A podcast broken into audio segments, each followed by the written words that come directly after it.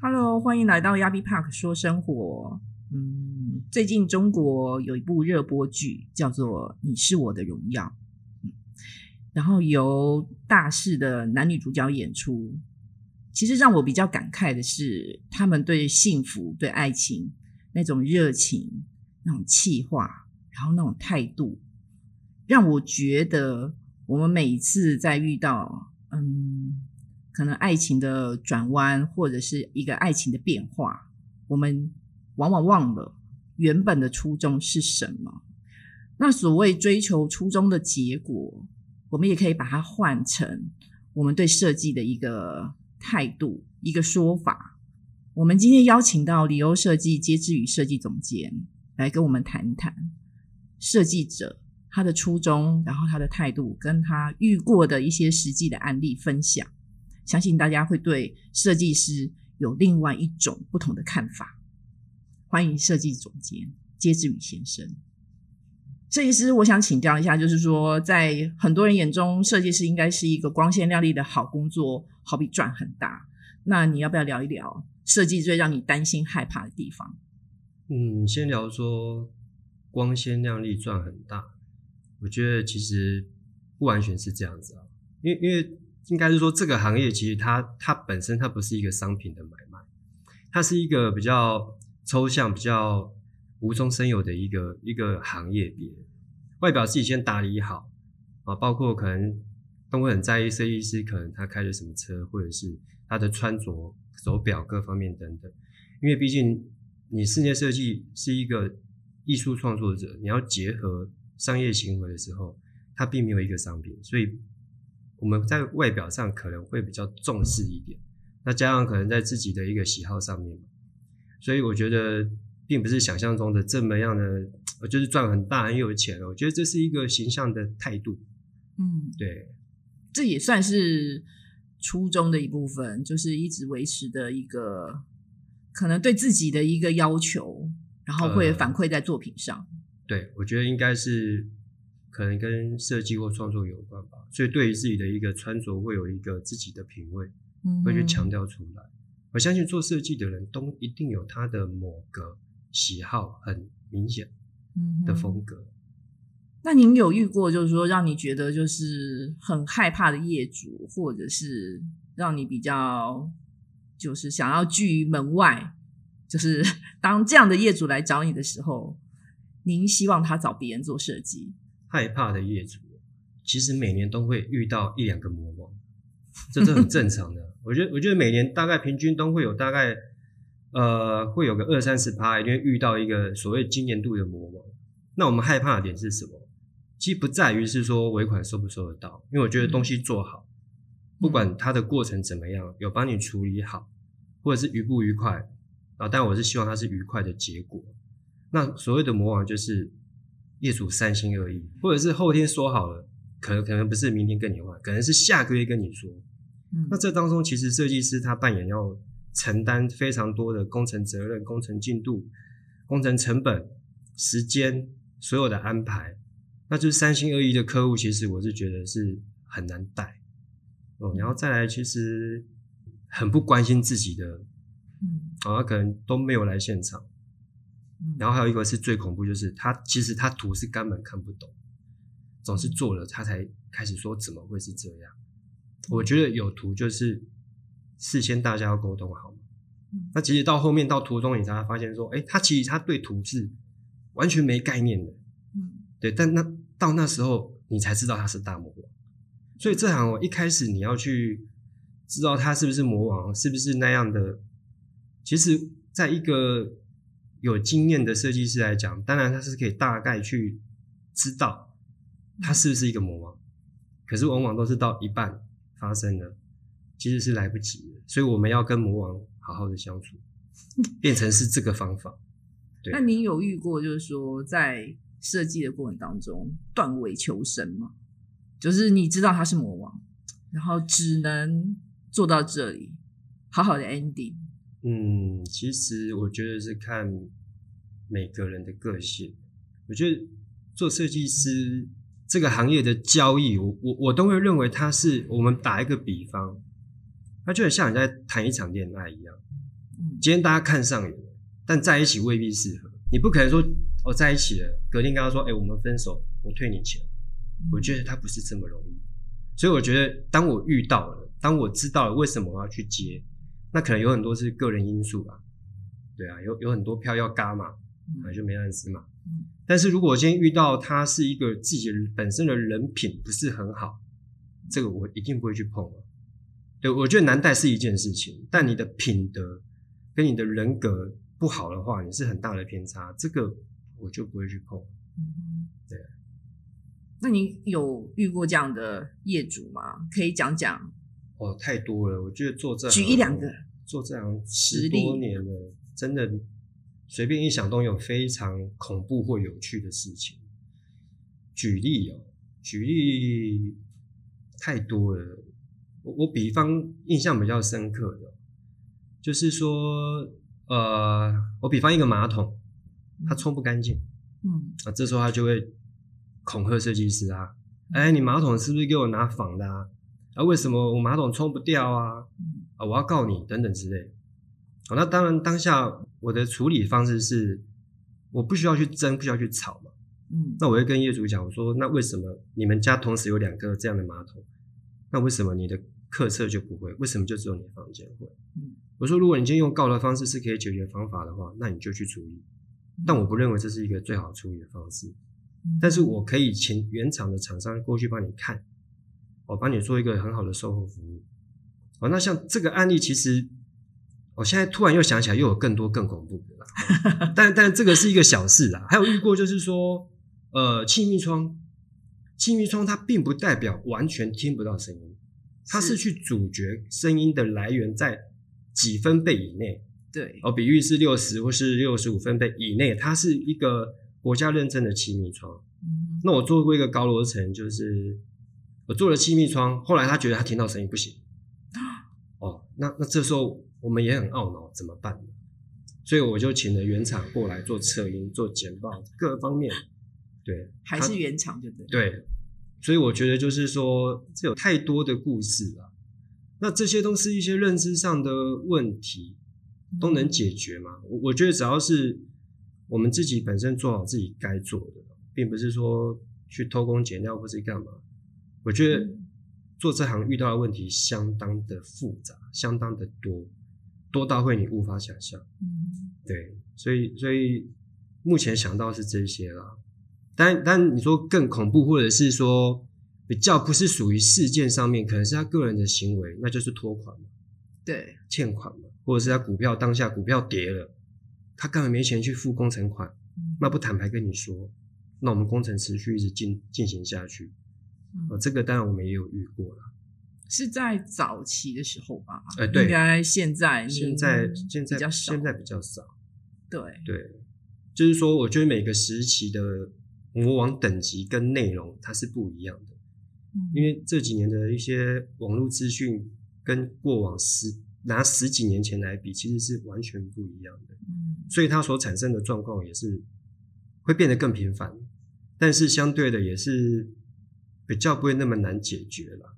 嗯，对，其实我听到现在目前为止，我就觉得说，其实设计师的情商很重要，就他自己自己跟业主之间的一个磨合，或者是嗯就是短时间之内，我要抓到业主的心态，我觉得很重要。没错，对，而不是说据理力争，或者说设计嗯师觉得说这是一个不太可抗争，就是会坚持己见的那一种。对，对，其实我在我我自己也采访过很多设计师，嗯，也有遇过拖尾款的设计师。其实他们最后出现的状况都是坚持己见，哦，了解，就是我死守着我的设计概念，你不能改，我觉得是个执着啦。对，执着。在你从设计的角度执着，我觉得是对设计者、创作者是一个好事。对但是你跟商业结合，其实真的要跟自己妥协了。对，对啊、其实我后来就是觉得说，其实这样的概念又回到初衷这件事情上。嗯，其实我觉得设计师的态度要有，初衷要有，可是其实你要有时候也要会为对方想一想，因为对方毕竟是攒了好久的钱，对，可能就是我把我这所有的钱托付给你，对，对我是抱有多大的期望跟多大的幸福感，嗯，对，委托给你。所以说，他如果遇到问题的时候，我是觉得他一定是希望有一个疏通的管道。没错，对，就像您刚刚说，您可能会借助品牌商。对，对，我觉得就这是设计师很好情商的地方是在这里，而不是跟他据理力争下去。是的。对，像你讲的这一点，我都常遇到状况，我会想，我们换个角色去想，将心比心去想，对方毕竟业主他是外行，他才会去委托我们。嗯，那他不懂的点，我们从他的角度去想，合理。嗯，我们认同他今天有这样的一个疑问、质疑，或者是情绪上，哦，这部分我我我个人都能可以去理解。那这时候遇到就是其实还是要跟他好好说明白了，而且加上我觉得装修这一部分，它不是一个不是一笔小数目。我们我们不比喻说什么富二代很有钱的，我们讲一般，也不要讲最低的。你一般装修一两百万，我觉得一两百万对现在世代的的年轻人也好，或是中年人也好，其实这花费不算小。对，所以说，在他们，我觉得很遇到很多事情，从他们的立场上去想，我自己自己自己在处理的当下，心情也会比较平复多了。对，嗯，嗯，所以我觉得将心比心其实是很重要的。对，对啊。那您有遇过，就是说，或者说您有站在消费者那边想过，就是他们最担心遇到哪一种的施工单位？施工单位哦，你是指设计师的施工单位？对对对，设计师的施工单位倒是还好，因为我觉得你找的设计师，大部分他们会都会针对设计师嘛。嗯，那你如果说照你的意思，施工单位哦，应该就是那种臭干辣椒啊，然后不然就是工地吃槟榔啊，然后对，讲话很粗俗啊。嗯，我觉得那不单单是就在于客户的社区与对于业主来说，他们也会觉得就是水准不高啊。我觉得得，这是客户他会常看到的状况。嗯，对，就是客户本那个公办他们本身的他们自己的态度啊。所以说，其实设计师他们在兼顾工班的素质，其实这一块上，您也觉得是蛮重要的。我觉得很重要。我觉得公班就代表我，嗯公班就代表一个设计师啊。我觉得物以类聚嘛，你是什么样的人，你就交什么样的朋友嘛。那公班也一样，那跟你谈得来，跟你契合，同频率嘛。嗯对，那我觉得这样一切才会顺利。嗯，那其实就是请设计师您这边大概跟我们聊一下，就是说，其实设计师的创作跟商人的差别，您觉得差别在哪里？哦，我觉得差非常多。我有时候很佩服那些商人，我觉得一个商人他有非常好的趣味啦，就是有非常好的口才，嗯，这些口才真的可以打死真的很有创意的人。所以我常在行这行业看，就是说他非常会形容，非常会交际，非常会去跟客户打交道。嗯往往这一类的人都不太会设计。我觉得人人，比方人是死好了，嗯这我有聊过，就是是死，每个人都是分配好在每一个项目。嗯你今天业务强，能力强，你占七，你设计就是占三。所以反反过来讲，就是今天当一个创作者的时候，他未必他的业务能力未必就那么强，因为他的心思全部放在一个设计的岗位上，他的思绪完全在于他的工作上。嗯所以我觉得商人真的对设计师来讲，其实他是有很大的不同。就是商业行为导向的设计师对，但是这个市场的确很多也蛮吃这一套的啊、是蛮多，也蛮多的啊、所以我觉得是看每一个屋主他们怎么去看待一个设计师。其实现在的屋主大部分都是从呃网站、电视、对，呃杂志看来的，对，因为他们随着山西这种东西比较公开透明化，其实他们能看到都是经过美化的，哦对，对，就是您刚提到就是商业行为模式的设计师，是我个人也觉得这样比较多。因为他们也会要求我，我们这些小编，就是在写的时候，可以把他们写的比较美，没错啊，然后做的比较好。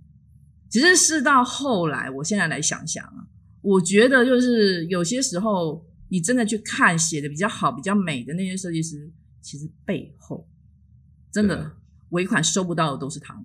你应该写的很心虚吧？我很心虚，我个人觉得很心虚。其实这部分就是完全靠行销，真的就是不一样了。而且过去应该回到说十多年前，这个行业其实的确是要靠媒体。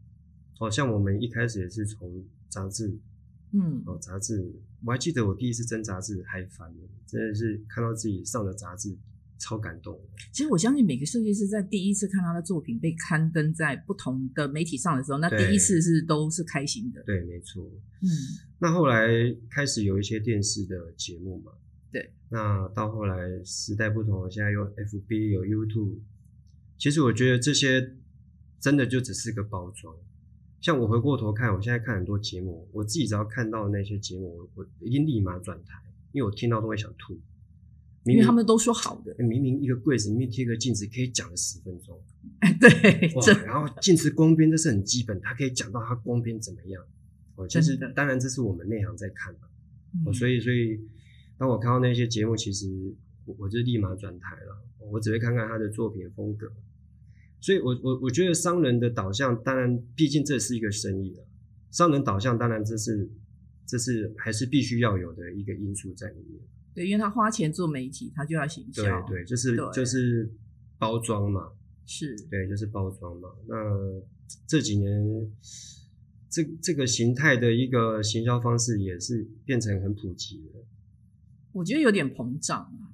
哦，其实会让屋主就是不胜枚举，也不知道从何选择。对，我觉得反而现在让屋主他们更难选择。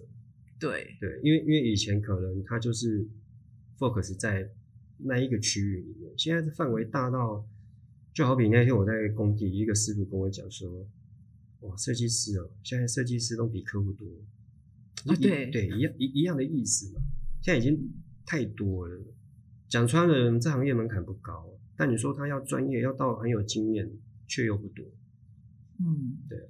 其实我之其实不会演的，我之前也采访过一个设计师，他应该说两个吧，一个是水电，一个做油漆。哦，对，他们的本业是水电跟油漆，嗯但是他们接的案子真的让人家瞠目结舌的是，他们接的是那种法式豪宅。嗯，对，因为其实屋主不懂，对，但是他就是看到他电视上、杂志上，哦，他可能做了一个案子非常豪豪华奢侈，然后大宅的客户就找来了。对，哦所以说就是，看来运气还真好。诶，听说有其其中有一户啦上了电视，然后他也是从年头做到年尾，只有拆除而已，但是业主已经给了他二分之一的钱。哇，对，最后设计师也跑路了，所以所以就是对，就是就是这个这个案子其实就是很我我个人觉得说，现在大大小小是层出不穷。对你讲到这，我就感受到一件事，就是现在比喻你刚刚这样的一个案例，接案是一回事，当他在执行的时候，是面临到的是另外一个层次的问题。是，所以在业务端，他是一个生意人的业务端，他去接案子对他而言不难，难在于他接到案子，当他签了约、动了工，这些问题就开始浮现出来了。嗯，这是最大的差别的。除非或许不管他今天是做水电还是他是清洁队，他自己做室内设计，不管，但他如果请到了一个很有创意、很有理想抱负的设计师，其实他或许也可以给业主一个很好的作品。但我觉得这个机遇很少了，因为好的设计师当然会想要自己出来自己是创作嘛。而且我其实蛮相信物以类聚。哦，对了，是啊，是啊，是啊，没错啊。那您最后要不要告诉我们说，消费者要怎么样挑选到一个契合自己又是一个品质还不错的设计师？您有什么建议吗？建议哦，其实因为现在网络太发达，我觉得每个人一定都有一个动作，手机滑嘛，上网先找，或者先从朋友那边先去打听嘛。嗯那你说怎么样去找到一个契合？我觉得契合这件事，呃，就又回到刚刚讲的，跟谈恋爱一样，你要先交往看看嘛，合不合得来，在一起几天，你才知道能不能再继续下个礼拜下一次嘛。那我觉得这是一个很自然的现象，就人跟人之间的朋友一样，你聊得来，其实就很好聊。哦，那这个其实因人而异，没有一定。但第二个我要讲的就是说，你可以先从你的预算去找适合的嗯设计师。比喻，可能你今天预算一千万，嗯你找一个都在做五十万、一百万的设计师，那那是不是落差很大？嗯反过来，你今天预算说五十万，你去找那个做豪宅一千万的设计师，那那那我觉得不是浪费时间吗？嗯这是第二点，第三点，从你要的风格，你要的风格去找资料。那以我本身做到后来是觉得是介绍的还是最多的，就是就是口耳相传，我觉得就是一个最好的一个保障。就是客户他在介绍啊，那可能他的小孩，可能他的朋友，他的亲戚，我觉得这个做起来对我而言也比较比较好沟通，是。因为他本身就有一个比较低的，先从一开始什么都没有，他本身就因为是介绍，他会有一个莫名的信任感，已经先。建建立好了，因为他是介绍，所以是这部分是比较没有问题。所以一般客户他要找，我觉得就以我刚刚讲的那三个方式，但我觉得最大应该是先考虑你的预算，试着去找哪一样的档次的设计师。其实他们有一个观念，都是先接了再说，然后之后就是预算可能就是从中追加。哦，对，您对这样子的现在目前试下设计师这样的做法，您觉得？我觉得这样的做法是缺德。对，我我我觉得就是说，你今天你你如果是这样的咖，你有办法去承受这途中不断的去追加、去折腾你，或许你自己可以承受。但我觉得屋主他为何要去承受这样的状况？嗯我我觉得将心比心嘛。今天如果你是屋主，你动不动就被追加，而且我相信每个人赚钱都是赚钱一定是辛苦的。那他在花这个钱的时候，每个人都还有预算。那我觉得这有点半诈骗的状态，你做到哪追加到哪。那我我觉得这是一个恶性循环的。是在经营者来讲，他应该也没有后续。那在消费者，他对这个行业他会产生很大的反感跟排斥。嗯所以很多为什么听到设计师就是一个负面的，就是因为有这么多的不孝业者，就是有这样的不孝业者，嗯他把这个行业搞臭掉。嗯其实我是蛮反对这样的一个一个执行者啊，一个这样的一个经营的方式。嗯所以我我觉得这部分真的要看自己怎么去做功课啦。嗯对啊，因为因为因为生意百百种嘛，随人做嘛，每个人的方法不太一样。嗯对啊，那那如果像我的话，我是就简单，嗯对我就是一个很简单的人，嗯其实根本不需要去做太多的小动作嗯。对，其其实你刚比喻那种状况，其实都没有什么好好下场的，到后面都是两败俱伤。对啊，对。对啊，那其实我们就是建议屋主呢，可以就是按照自己的习惯跟自己的想法，还有自己想要的生活模式、自己喜欢的风格，找寻你想要的设计师。当然，最重要的是你的预算，你的预算决定你可以选择怎样的设计师，或者是你可以利用你的预算自己做自己的设计师。嗯，接下来，如果您还有更多想要知道的设计方面的讯息，欢迎你可以留言到我们 Yabi Park 的粉丝团以及 IG，然后我们会一一的为您解答。嗯，那今天的节目就访到这，谢谢李欧设计介志宇先生，谢谢。谢谢。